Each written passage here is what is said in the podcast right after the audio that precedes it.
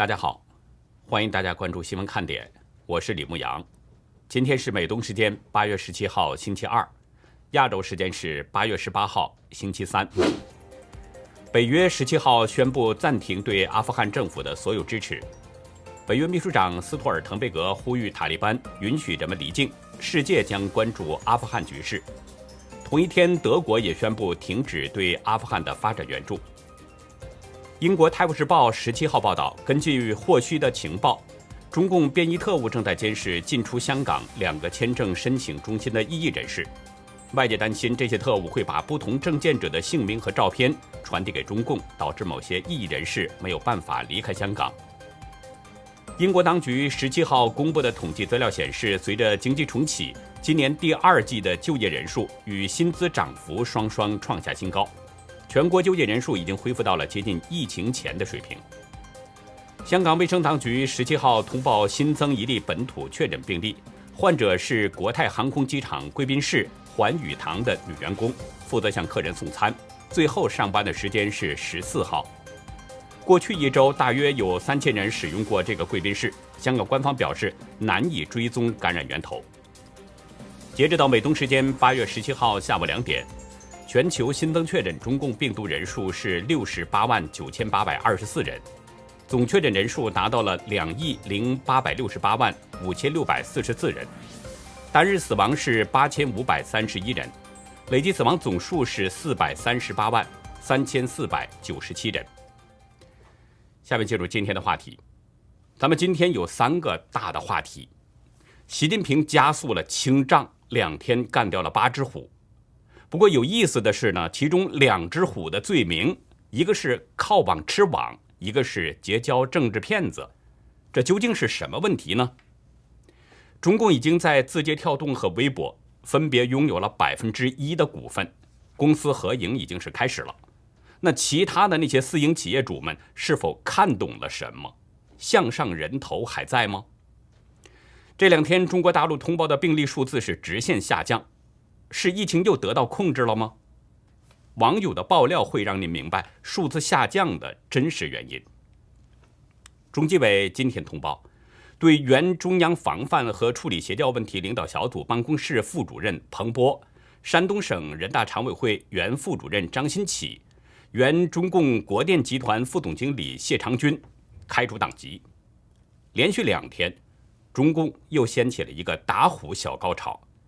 昨天是有五名中管干部被开除党籍，分别是贵州省政协原党组书记、主席王富玉，甘肃省委原常委、常务副省长宋亮，青海省检察院党组书记、检察长蒙永山，山西省原副省长、省公安厅厅长刘新云，和湖北省孝感市政协前主席裘平贵。短短两天，中纪委干掉八只虎。这个频率和密度都是相当高。中纪委还通报，今年以来已经有十九名中管干部接受审查调查，二十二名中管干部被党纪政务处分。另外，中纪委还公布了一份数据：上半年处置问题线索九十三点二万件，立案三十二点一万件，处分二十六点五万人。这是二零一七年第一季度。第一次公布相关数据以来，处置问题线索数、立案数和处分人数都是创下历年同期的最高。中纪委在文中放了狠话，对于腐败分子而言，没有什么既往不咎，一朝设腐，终身追责。中纪委的话说的很硬哎，可是这种话也就是说说而已，糊弄糊弄那些普通的百姓。如果真的反腐，中共现有官员当中，几乎没有几个人是干净的。从中共七大巨头到地方的小科长，几乎无人不贪，无人不腐。一个粪坑里的蛆虫都是一个味儿。所以，中纪委的密集打虎，显然这是习近平在加速清账。如果中共有机会续命到明年十月，那么中共各帮派抢山头的分赃大会，也就是中共的二十大，就要召开了。那习近平自然是希望争取到第三个任期，甚至是终身统治中国，因此他必须在分赃大会之前尽可能的扫清障碍。从中纪委的这个通报看，这七只虎被处理都有一个共同点，违反了党的政治纪律。中纪委通报中特别指出，这个问题都被列在了最前面。对外界来说啊，落马老虎违反党纪这个罪名并不奇怪，因为中共永远要把自己塑造成伪光正。奇怪的是什么呢？奇怪的是对彭波靠网吃网和对刘新云结交政治骗子的罪名，这个以前还是没有的。中纪委披露的信息显示，彭波的主要问题是背离中共。关于开展网上舆论斗争的决策部署，放弃互联网阵地的管理，公器私用、靠网吃网等等。在彭博的公开简历当中显示，他长期是在媒体任职，其中2003年12月，他在中国青年出版社任副社长、副总编辑的同时，还兼职共青团中央网络影视中心总编辑。2006年5月以后呢，他逐渐升官了。历任中共外宣办五局，也就是网际网络新闻宣传管理局副局长；九局，也就是网络新闻协调局局长；十局，也就是网络新闻应急局的局长。后来又任网信办专职副主任。二零一五年八月之后，他又出任了中共政法委网络舆情应对和依法处置协调小组组长。以及原中央防范和处理协调问题领导小组办公室副主任等职。从彭博的这个履历看，似乎一直是从事与网络有关的工作。中国人有种说法叫“靠山吃山，靠水吃水”，这都是在说呢当地人的生活方式，依靠当地的资源的生活。后来有所引申，就是指中共官员利用自己的职位特点。吃拿卡要、贪污受贿等等。由此，我认为彭博靠网吃网，很可能是他利用对互联网的控制权力，替某些人或者是某个帮派做了一些事儿，比如封网啊、删帖、销号啊，或者是散布假消息等等。在本月初啊，我曾经跟旅居美国的乌立军先生有过一次通话。乌立军呢是前内蒙政法系统新闻发言人，他对中共的体制内，尤其是政法系统内部很多黑幕，他都比较清楚。一个偶然的机会呢，吴立军是逃脱了中共的监视，来到了美国，现在一直在美国西部隐居。吴立军先生在关注了新闻看点一段时间之后呢，认为我们这个节目还是真正是为老百姓说话的，也认为牧羊呢是一个比较可靠的人。所以他主动跟我取得了联系，在我们的通话当中，他向我透露了一些鲜为人知的内幕。在以后的节目当中啊，如果有相关的内容的话，我还会请吴立军先生提供一些独家观点。吴立军告诉我说，现在网络上对习近平的各种说法，包括什么总加速师啊、习包子等等，这些全都是反习势力搞出来的。普通网民即使有这种总结能力，他也不敢随意在网上发表。其实我们想想也是这样，中共网信办对网络的控制非常严格，用户都是实名注册。如果是谁在网络上发表什么言论观点，他们的个人信息很容易被查到。普通网民都是深知这一点，他怎么敢去攻击抹黑中共的领导人呢？吴立军先生介绍，反习势力呢专门有这么一波人，在网络上制造言论，引导舆论方向，包括跟帖啊、炒作呀，都是这些人在干。这些人是伪装成普通网民，目的就是打击习近平，阻止他继续连任。大家想一想，总加速师、习包子、习翠翠、习维尼等等这些称呼，都是最近这两年密集出现的。而这个阶段恰好就是与彭博掌控网络舆情的这个时间，这个时间段是相吻合的。由此我猜想啊，这个彭博很可能就是反习势力的一员。其实不管他是不是反习势力的一员，现在这个彭博落马，用中国人的传统说法来说，他可能是做了什么坏事儿，现在是遭的报应。中纪委在通报中特别表示。原中央防范和处理邪教问题领导小组办公室就是原中央六一零办公室，这个机构是党中央、国务院综合协调、防范和处理邪教问题工作的一个机构。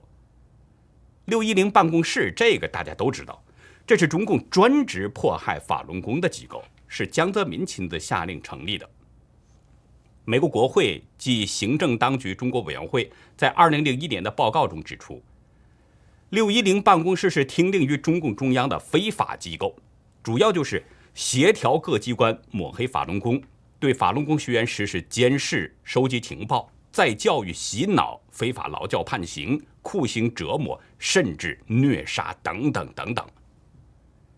我们知道，在彭博之前，全国各地有不少的六一零头目先后落马，或者是意外死亡。像自杀的天津政法委书记，也是六一零的头目宋平顺；被判刑十五年的中共六一零办公室主任李东生。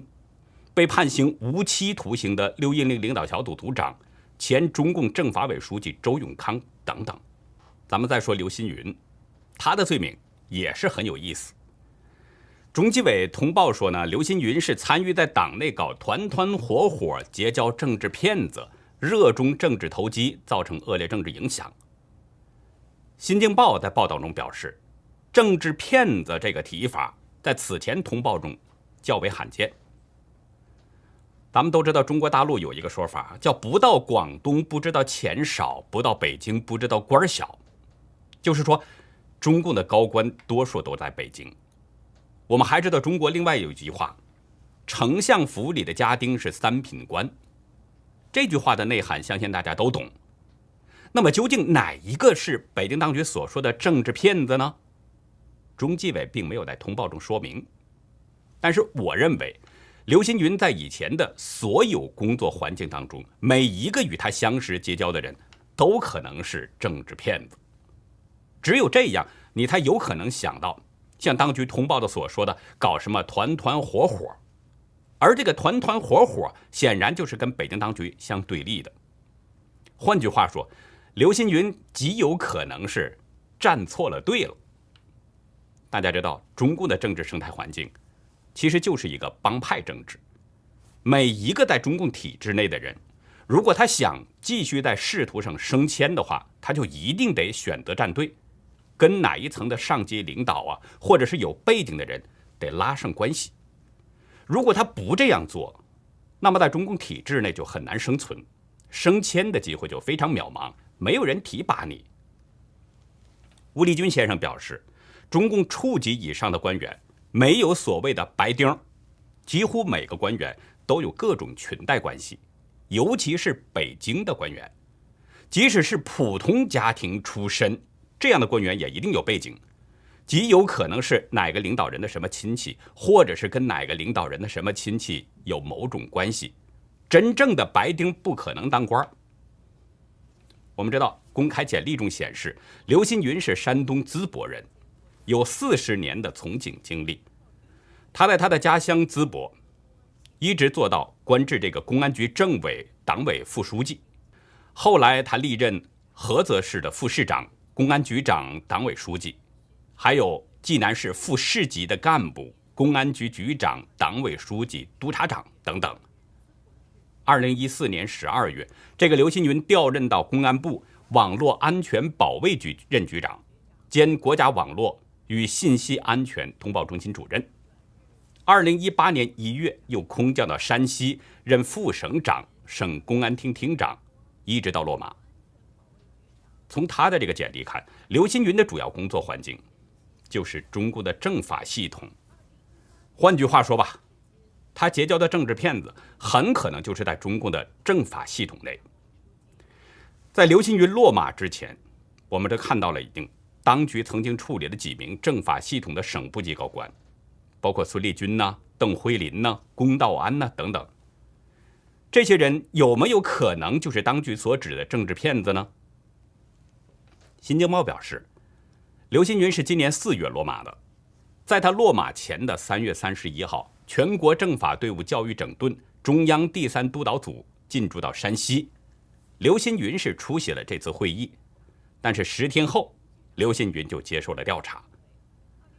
另外呢，报道中还特别提出，二零一五年十二月，在乌镇召开的第二届世界互联网大会上，刘新云曾发表了一个演讲，而当时的中共网信办主任就是卢伟，后来被通报是阳奉阴违，欺骗中央。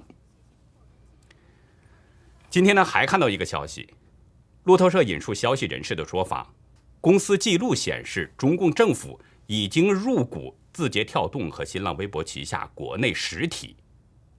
报道表示，根据中共企业信用信息公示系统的股东数据，网投中文北京科技有限公司持有北京字节跳动百分之一的股份。网投中文，这是一个基金会组织的名字，它呢是由三家中共国家机构所有，其中就包括一家中共主要的互联网监督机构。了解这件事的消息人士表示呢，这种股权分配。是中共政府在这家子公司就拥有了一个董事会的席位，而这家子公司持有抖音和头条的一些业务许可，但是中共政府并没有持有热门视频应用 TikTok 的任何股份，因为这个 TikTok 并没有在中国推出。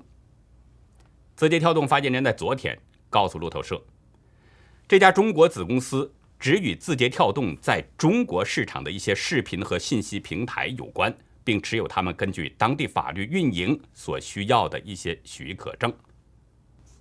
报道中还指出，根据一份单独的政府数据报告和向美国证券监管机构提交的文件，网投中文同样持有微博国内主要子公司北京微梦创科网络技术有限公司的百分之一的股份。中共政府已经入股了私营企业，这就意味着。公私合营已经来了，以前还需要什么分析啊、推理啊，现在什么都不用了。中共已经在私企里边控股了。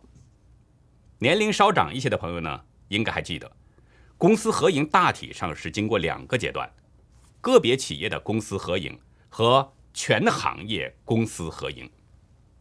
所谓的个别企业的公私合营，就是呢说这个在私营企业中增加公股，国家派驻干部。也就是公方代表负责企业的经营管理，最终把这个企业完全归为国有。确切的说，其实是归为中共所有，变成中共的党产。大家看现在这个字节跳动和微博的情况，中共已经增加了公股了，这就是他把原来的那个私企已经给变成了公私共有，百分之一的股份已经决定了这个现实。中共在这两家公司董事会现在都各有一个席位，那就意味着已经开始负责经营管理了。也就是说，中共开始夺取企业家的经营管理权了。现在是字节跳动和微博被中共政府入股，也就是公私合营的第一个阶段，个别企业的公私合营。那么下一步全行业公私合营还会远吗？中国的那些私营企业主们。还可以过上几天的安生日子呢？中共在五十年代搞公私合营，他采取了一种顺我者昌、逆我者亡的策略，在对资本家的改造中，杀人和诛心并用。如果资本家主动上交资产，中共就给定为是内部矛盾，处理的稍微轻一点儿稍微有一点反感的资本家，立刻就被划为是专政对象。当时有不少的资本家。不堪中共的屈辱，在上交了资产之后是愤而轻生。中共现在只有百分之一的股权，在董事会有一个席位。但是我们都知道，中共是欲壑难填，从来都不会满足，他绝不会就此善罢甘休，一定会把企业完全划归国有，划归中共所有。这只是一个时间早晚的问题。那么，中国的私营企业主们。如果还看不明白这个事儿，那就真的悬了。一旦被中共列为专政对象，那就不只是企业被中共夺走的问题，很可能项上人头都不保。接下来呢，再关注一下中国大陆的疫情。中共疾控中心首席流行病学专家曾光，他最近呢对大陆媒体采访表示，说中共现阶段的防疫任务是清零。放开与否是后一个阶段的事情，可能在明年冬奥会前后转变。曾光的这个说法呢，透露出两个内容：一方面是当局很可能会采取更加严厉的风控措施，以阻止疫情传播；另一方面，北京可能选在明年二月北京冬奥会的前后采取放开措施，在此之前很可能一直都是严厉风控。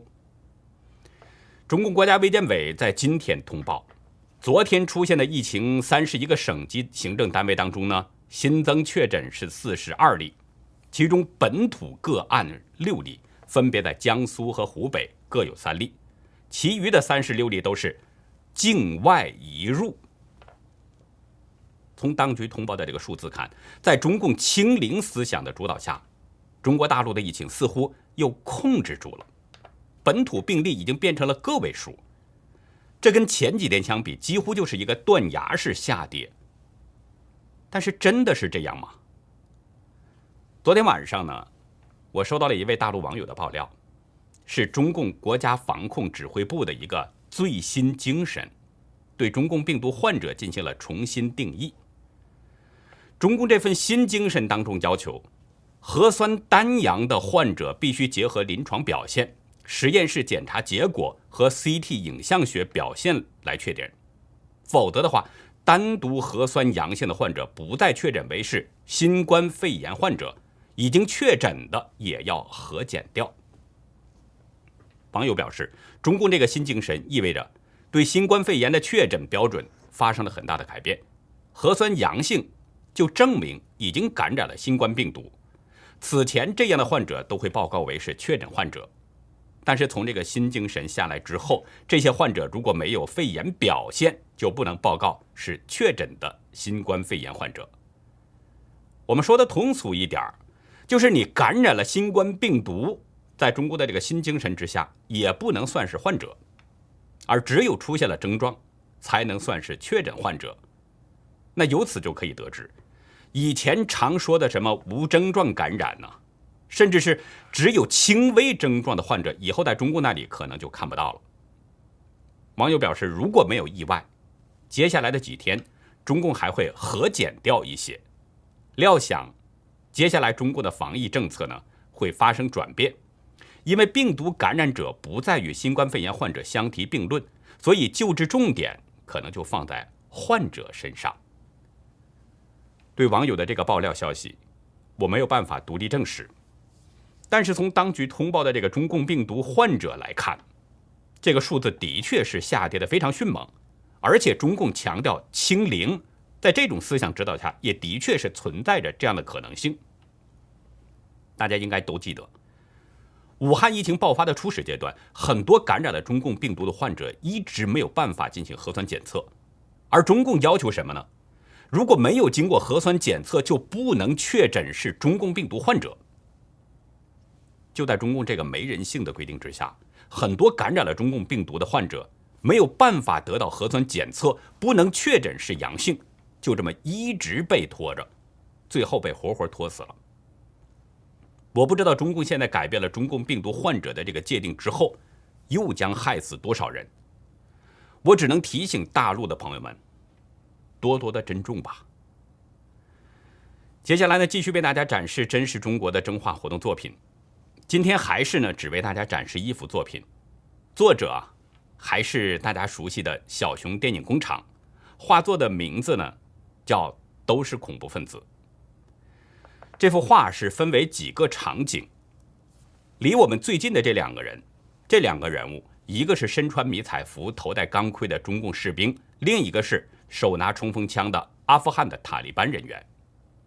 物以类聚，人以群分。这两个手持冲锋枪的人手紧紧拉在一起。塔利班的情况现在大家都应该清楚，阿富汗已经落入到了这个恐怖组织之手。我不知道呢是哪位网友啊总结的非常精辟，说中共就是中国的塔利班。塔利班发言人说，在这个国家我们是人民的公仆，一切为人民。这句话我们很早就在毛泽东的口中听到过。为人民服务。有网友说，塔利班终于干上了比贩毒、贩卖军火、拦路抢劫更挣钱的活儿——为人民服务。在画面的左上方呢，还有两个场景，一个是蒙面人拿着手枪指着另外一个人，这个画面我没有太读懂，但显然这也是一个恐怖场景。在这个场景上面还有一栋大楼，楼体正在冒着黑烟。大楼不远处还有一架飞机，显然这个场景指的就是发生在美国的那个九幺幺事件。这个恐怖袭击当时造成了两千九百九十六人死亡或失踪，震惊了整个世界。画面的右上方呢有四个场景，一个是八九六四的情景，坦克人是站在中共坦克车队的前面。根据美国和英国的官方记载，中共在天安门的大屠杀当中杀死了一万多人。旁边又是一个警察，一手拿着器官，一手拿着钞票。这个画面代表着中共活摘杀人的罪恶。海外有多个组织深入追查，发现中共是动用整个国家机器活摘人体器官贩卖牟利，已经形成了中共的一个产业系统，一条龙在杀人。上面还有两个人，从装束来看，一个是香港的警察，另一个就是普通的香港市民。那个全身装备的警察用武器正在对着香港市民。而这个香港市民在恐惧中举着双手。这个场景在二零一九年反送中运动后期，几乎每一天都可以看到。那些黑警对香港市民下手丝毫不手软，不仅是用警棍爆头，而且向普通民众扣动了扳机。还有很多香港人被抓之后，遭到黑警的强奸、轮奸，甚至莫名其妙的失踪、离奇死亡等等等等。画面的最上方是中共病毒图案。这个病毒如今正在全球肆虐。当初武汉爆发疫情，中共故意隐瞒真相，使病毒迅速传遍世界。现在荼毒着一百九十二个国家，被中共病毒感染的人数已经超过了两个亿，被夺走的生命超过了四百万，而且这个数字还在不断的在增加着。这一个个场景。都同样的令人恐怖，但是所有这些恐怖的活动，大家看一下，几乎每一个都与中共有关。所以有网友说，中共才是这个世界上最大的恐怖组织。谢谢小熊电影工厂呢，为我们带来富有深意、发人深省的作品。